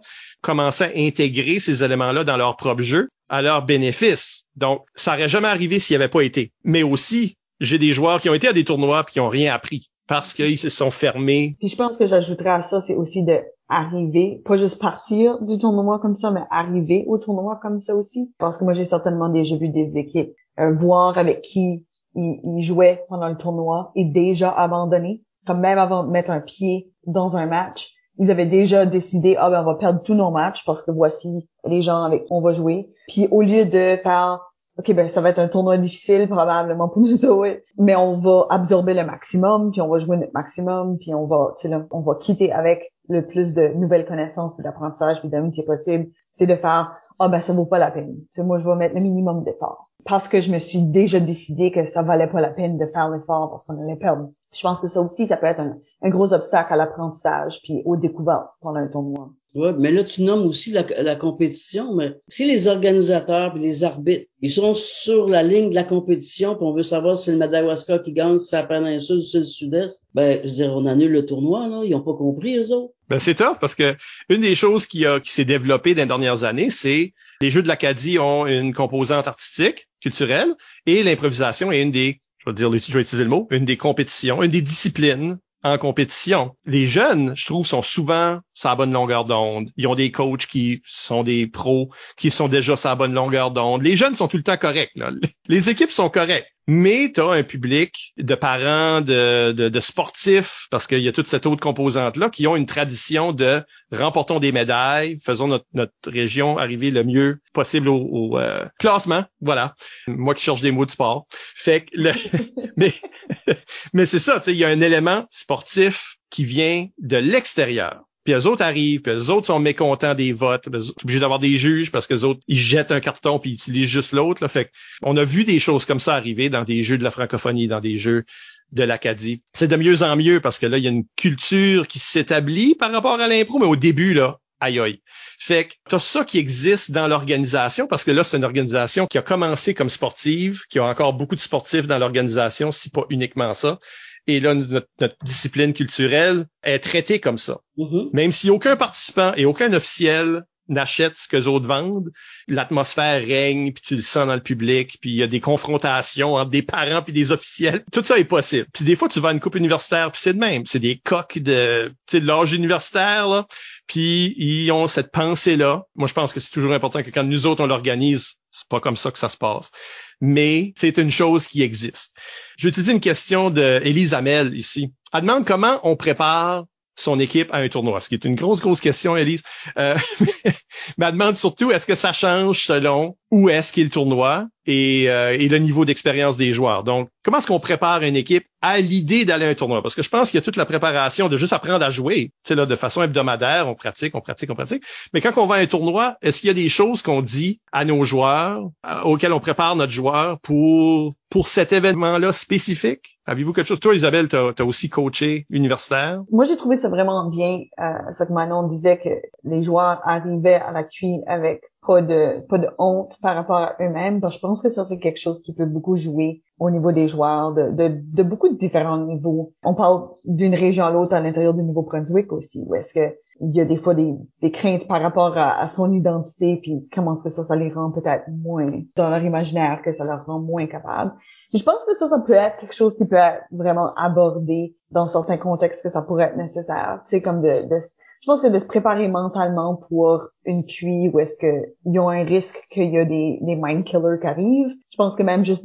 en parler d'avance, fait qu'ils sont pas sous le choc quand ça arrive. Ça, ça peut faire une grosse différence dans le jeu. C'est qu'ils savent que c'est un, potentiel, ils savent, ils ont déjà un petit peu préparé leur cerveau à gérer ce, ce sentiment-là ou des commentaires ou des choses comme ça, que ça les affecte moins une fois qu'ils sont là. Ça, c'est le genre de préparation plus psychologique qu'on peut faire c'est sûr que comme des fois chaque région a leur particularité. Fait que comme je parle de la différence entre les provinces surtout ici là où est-ce que tu sais il y a peut-être des catégories il y a peut-être des approches au jeu que ça vaut la peine de peut-être essayer de peut-être de se familiariser avec ça pour qu'on soit moins pris au dépourvu. Je pense que la psychologie c'est quelque chose qu'il faut vraiment préparer. On donne un exemple de les jeunes puis leurs premières expériences de tournoi. Ben, tu sais, juste avoir une conversation de des punitions, c'est pas personnel, c'est pour apprendre.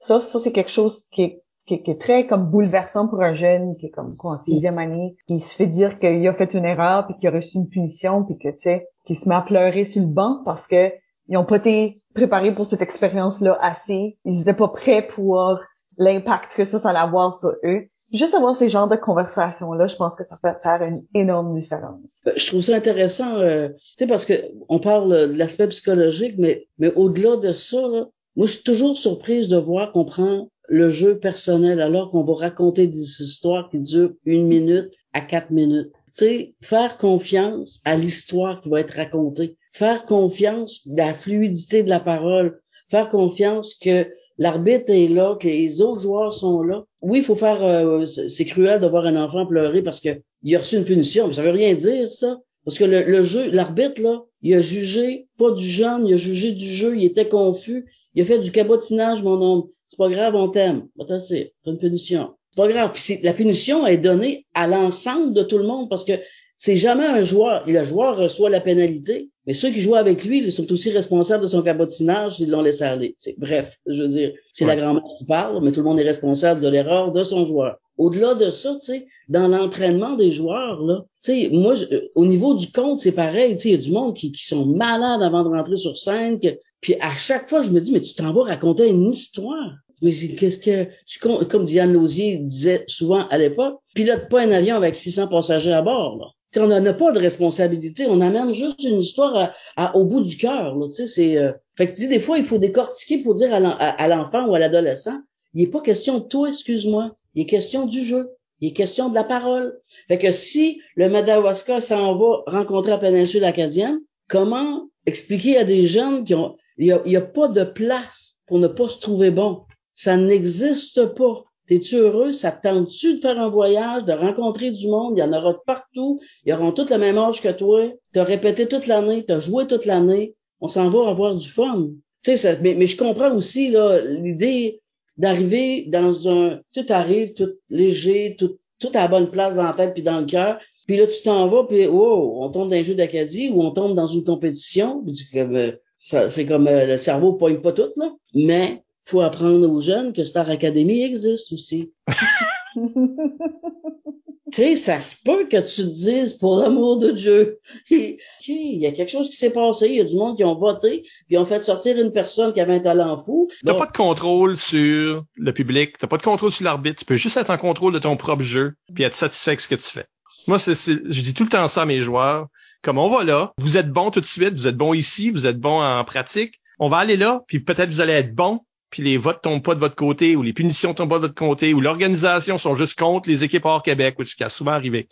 Garde, c'est pas important. L'important pour moi, hein, c'est que après ça, on revient là, puis vous êtes capable de raconter, de souvenirs, des impros, des moments, des, des choses que vous avez joué dedans, même vu. Mais tant que vous êtes satisfait avec votre propre jeu, on n'a pas perdu. L'idée de perdre, c'est c'est complètement en dehors de notre contrôle. Puis des fois, je donne du training dans le sens où ce que si j'ai des joueurs qui sont plus qui savent pas trop à quoi s'attendre.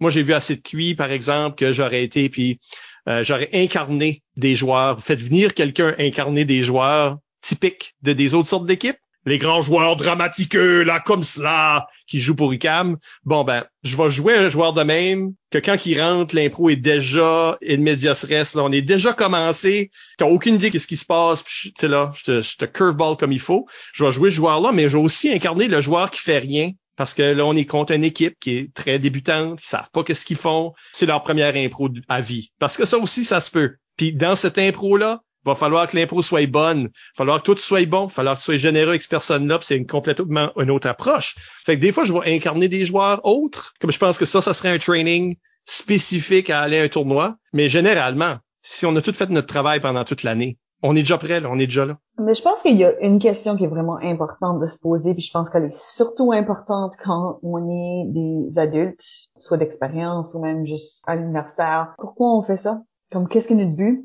En termes d'équipe, en termes de joueurs individuels dans cette équipe? Euh, c'est quoi notre objectif à participer à ce tournoi ici? Parce que, tu sais, quand dans un contexte adulte, on n'a pas d'entraîneur typiquement, on est juste des adultes qui se sont assemblés pour jouer au ZEB ou jouer dans une ligue ou, tu sais, quelque chose de, de très euh, autonome comme contexte. Puis je pense que c'est important de se demander pourquoi on joue tout de suite. Est-ce qu'on veut on veut essayer plein de styles intéressants puis on veut être super expérimental?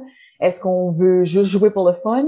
Ou tu sais là comme notre intention c'est d'aller là puis gagner puis ça c'est notre motivateur interne que ça c'est la façon qu'on fonctionne. Puis je pense que c'est important de, de parler de ça dans ce contexte-là entre coéquipiers puis de, de se dire qu'est-ce qu'on veut faire? C'est quoi l'intention de cette participation ici à cet événement-là? Parce que c'est vraiment facile de se retrouver dans une situation où que tu réalises une fois que tu es là que il y a vraiment comme un débalancement à l'intérieur de l'équipe. Il y a peut-être des gens qui veulent faire des choses que d'autres gens sont ils étaient pas dans le headspace pour ça du tout. Puis je pense qu'avoir ce ballon là puis une philosophie cohérente ou au moins être au courant de la philosophie des autres pour donner la place à tout le monde de faire ce qu'ils veulent faire, mais aussi de, de, de donner un spectacle qui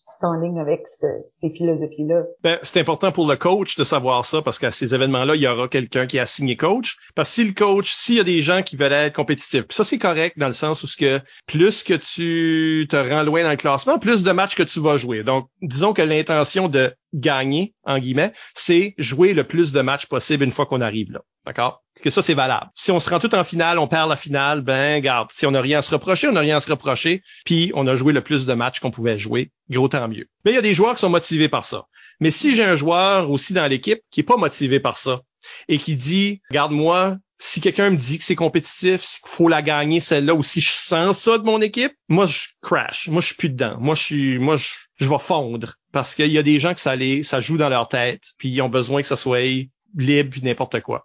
Si je sais pas ça de chacun de mes joueurs, ben je vais faire l'erreur de dire un commentaire qui déplaît à un ou l'autre des joueurs, puis là je vais crasher un joueur sur le banc.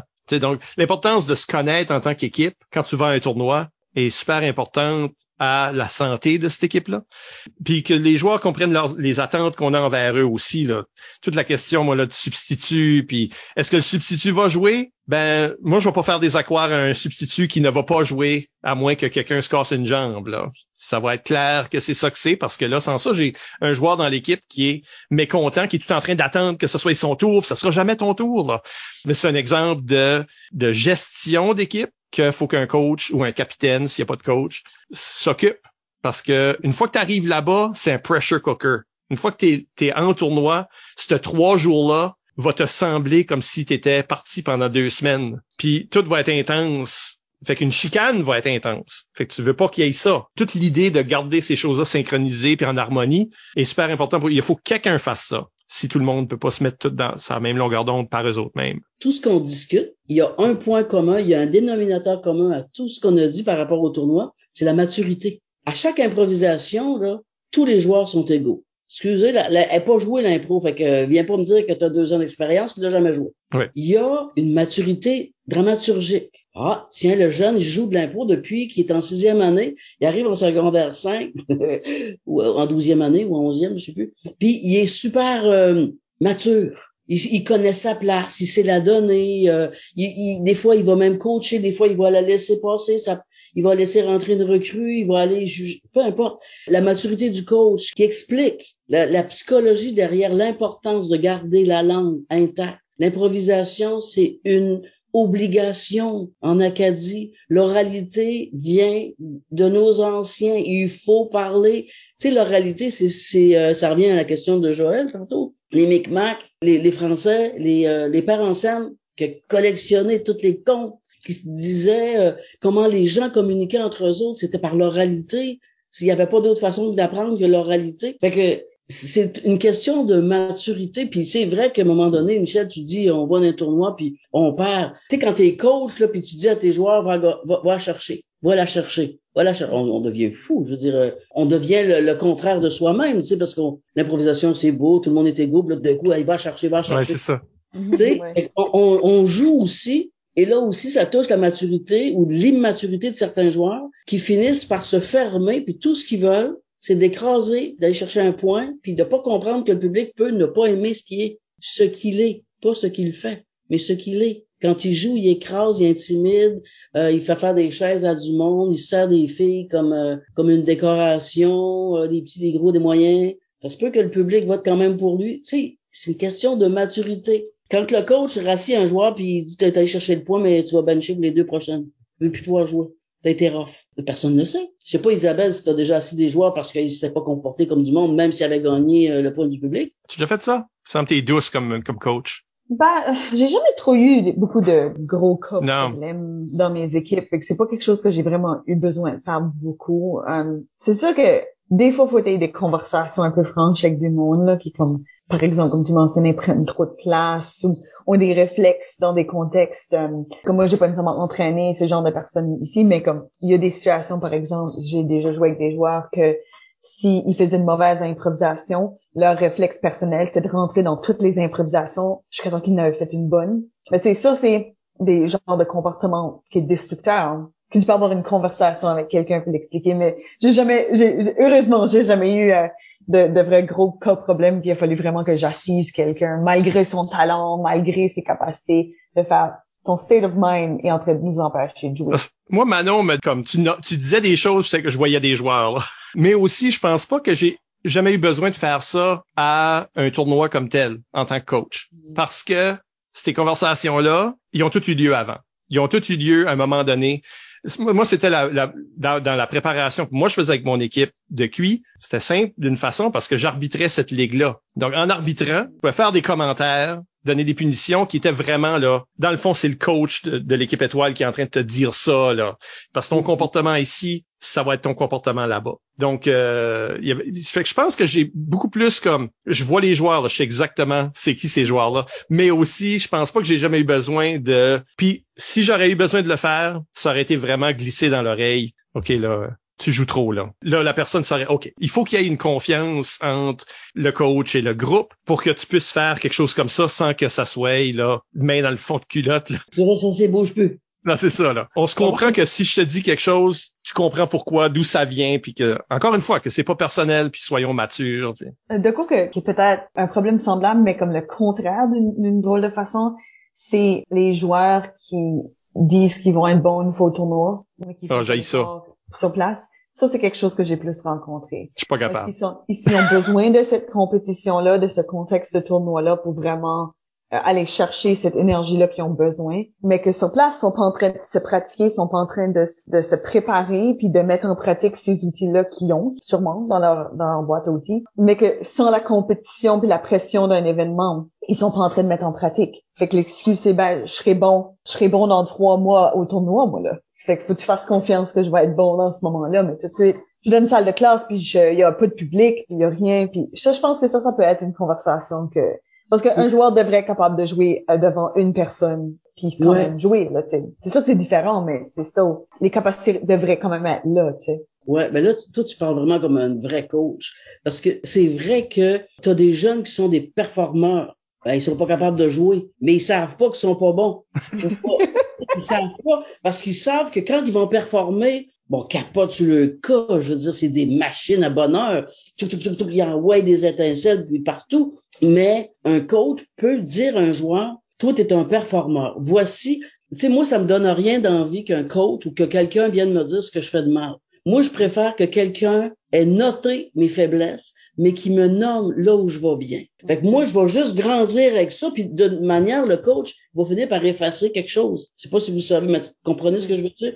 Si je suis rien dans la performance, ben, je suis super bonne dans la performance, mais je joue pas de mon instrument de musique, je ne joue pas, je répète pas, je pratique pas, je vais pas plus loin parce que tout ce que je veux, c'est de blower pendant euh, un tournoi. Mais si je me fais dire, c'est parce que tu es super bonne maintenant en performance. Voici comment est-ce que tu pourrais aller. Dans les chantés, il faudrait que tu y ailles encore plus. Hey, t'as jamais fait de mimé? Ah non, mais attends une minute, je te donne l'ouvrage. Tu vas me faire des mimés, tu vas faire ceci, je te, je te passe un autre coach, tu vas aller rencontrer ton professeur de saxophone. Juste pour l'alimenter en sachant qu'il est super à quelque part, mais qu'il y a l'ombre et la lumière. On peut pas attendre au tournoi. C'est ça. Mais c'est vrai que ça, c'est commun. Il y a des gens que, quand ils vont à un tournoi, il y a le bug du tournoi, c'est là c'est excitant parce que là on dirait que ça compte pour quelque chose ou le public est plus intéressant ou dans une ligue je suis tanné de jouer avec les mêmes 15-20 joueurs et je, veux d'autres choses puis ils mettent pas leur pleine énergie en tout cas. Puis moi je trouve ça moi je trouve ça super triste parce que c'est en train de mettre beaucoup de poids sur potentiellement 3 à 5 matchs à la fin de ton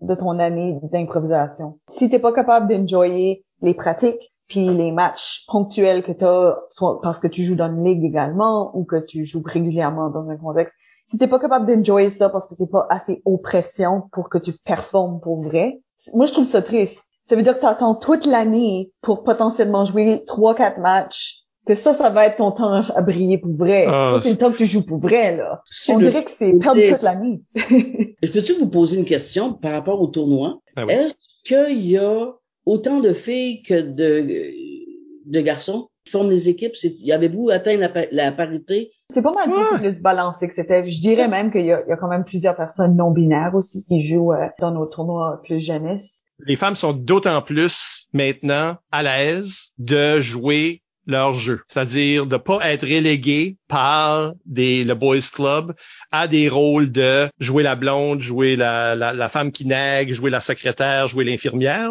comme que certains temps dans l'impro au Nouveau-Brunswick, puis apparemment, ils ont un problème avec ça au Québec maintenant, dans certaines ligues, parce qu'il y a des choses qui ont sorti dans l'actualité aussi où ce que les femmes d'une ligue se sont un peu comme révoltées par rapport au rôle qui leur était assigné, euh, au fait qu'ils gagnaient jamais d'étoiles, etc. Donc, il y a du sexisme qui existe dans certains endroits, certaines ligues dans l'impro. Au Nouveau-Brunswick, ça s'est pas mal dissipé. Maintenant, là, tu sais même plus quand un joueur rentre, que son genre personnel soit masculin, féminin ou autre, tu peux pas dire si son personnage est nécessairement de ce genre. Comme même des hommes qui rentrent faire des femmes, c'est pas des stéréotypes, c'est juste ils rentrent jouer des femmes. Mm-hmm. Puis c'est juste ça que c'est, c'est du vrai, c'est du vrai monde. Tu sais. Pour amener ça au sujet, c'est quelque chose qui peut être choquant si tu vas ailleurs ou tu fais face à des équipes qui sont pas là mm-hmm. dans leur approche. Et là, tout d'un coup, tu te fais comme attribuer des, euh, des personnages que tu ne veux pas puis qui sont dépassés, euh, tandis que peut-être qu'il y a une équipe qui est un petit peu plus, euh, un petit peu plus woke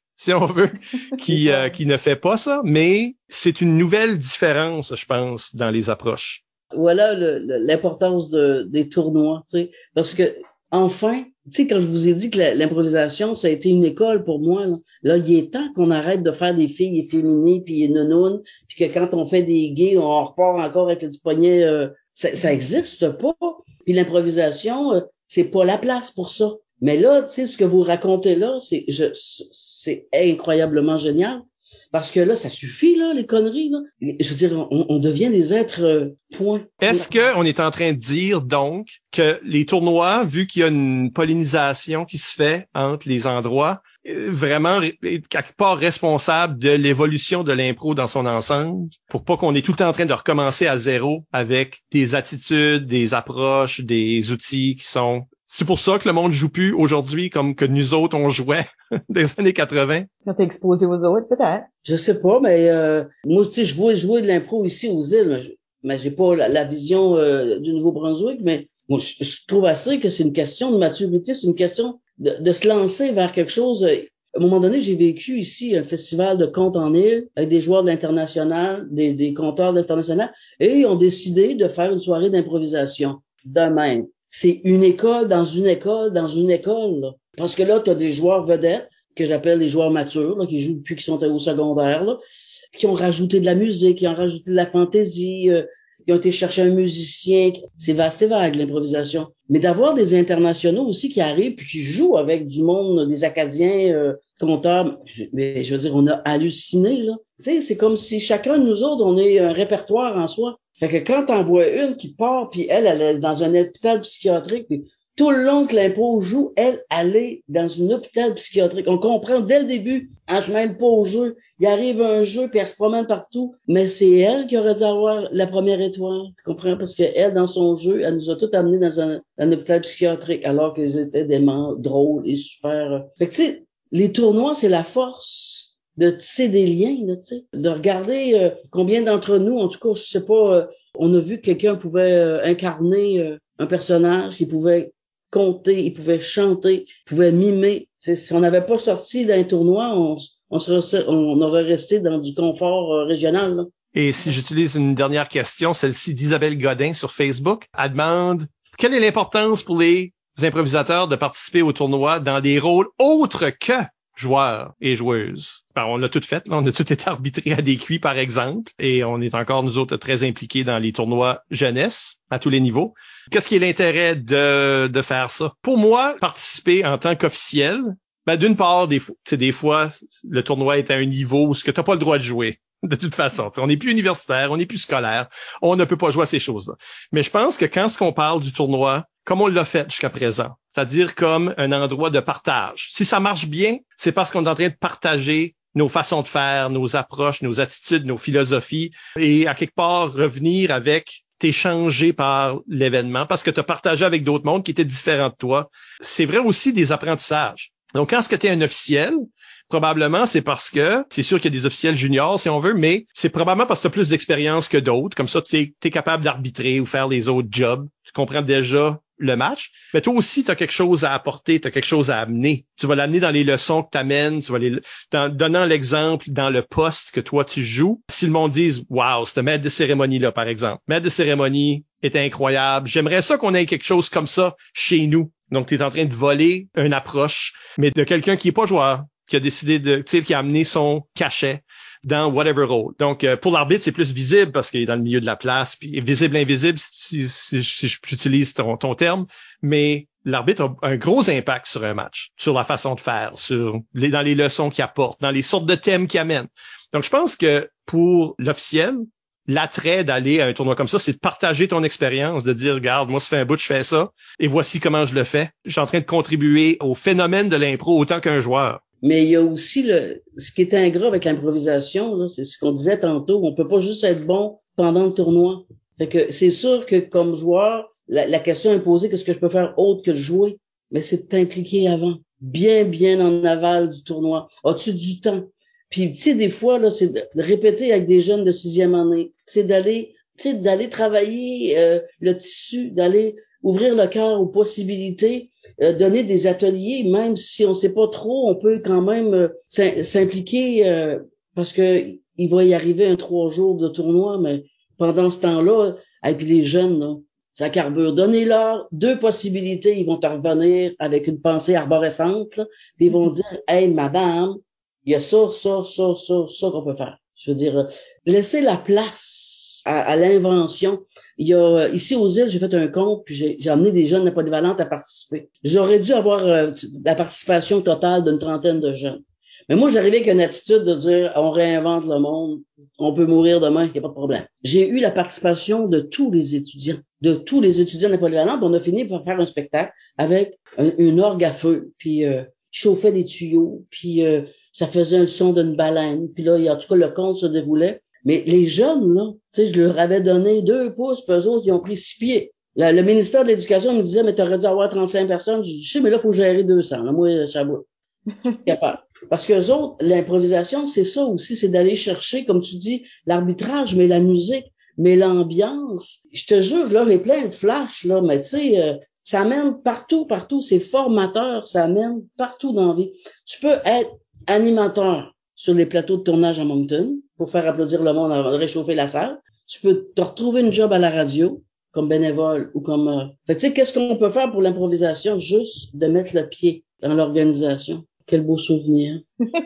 et, ça, quelque part, c'est aussi une bonne raison de participer à un tournoi, mais que tu toi-même. Il y a tellement d'apprentissage à faire, juste comme d'impliquer ta communauté dans ton propre événement. Puis pour peut-être comme appuyer ce que ce que Mike disait aussi tantôt, je pense qu'il y a quelque chose d'intéressant avec solidifier des apprentissages parce que là tu les reconnais dans ton propre cerveau. C'est quand tu regardes des improvisations jouées, tu fais ah ça c'était rude parce que lui a fait ça, puis l'autre personne ça ça causé cet impact là, fait que là ça crée cette situation ici. Puis l'exercice de refaire ça over and over quand ce qui est arrivé, ça fait en sorte que là, ça devient beaucoup plus dans ta propre tête. Puis là, quand toi, tu joues aussi plus tard, il y a cet impact-là dans ton propre jeu.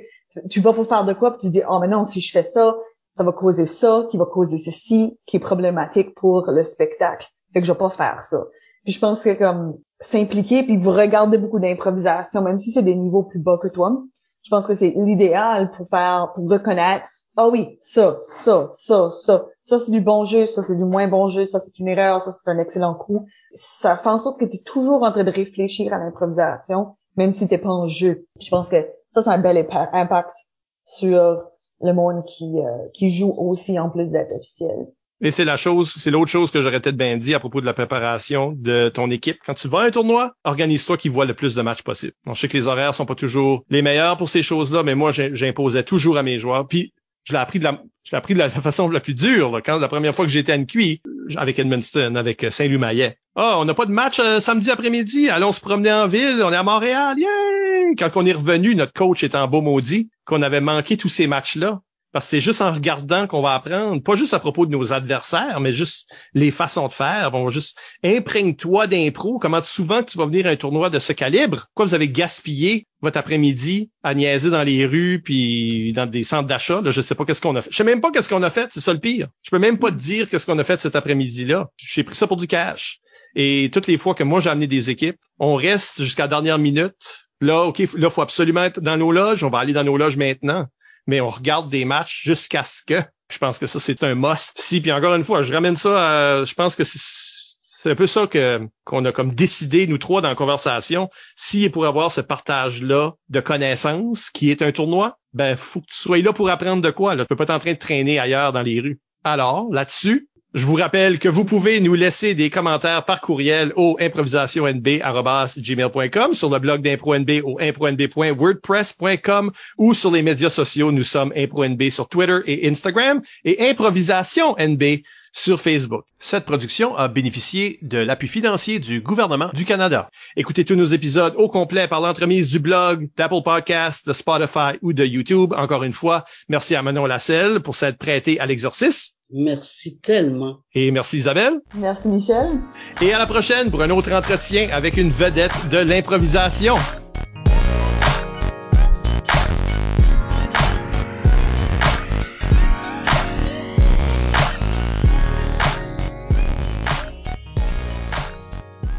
C'est important de participer à des tournois ou?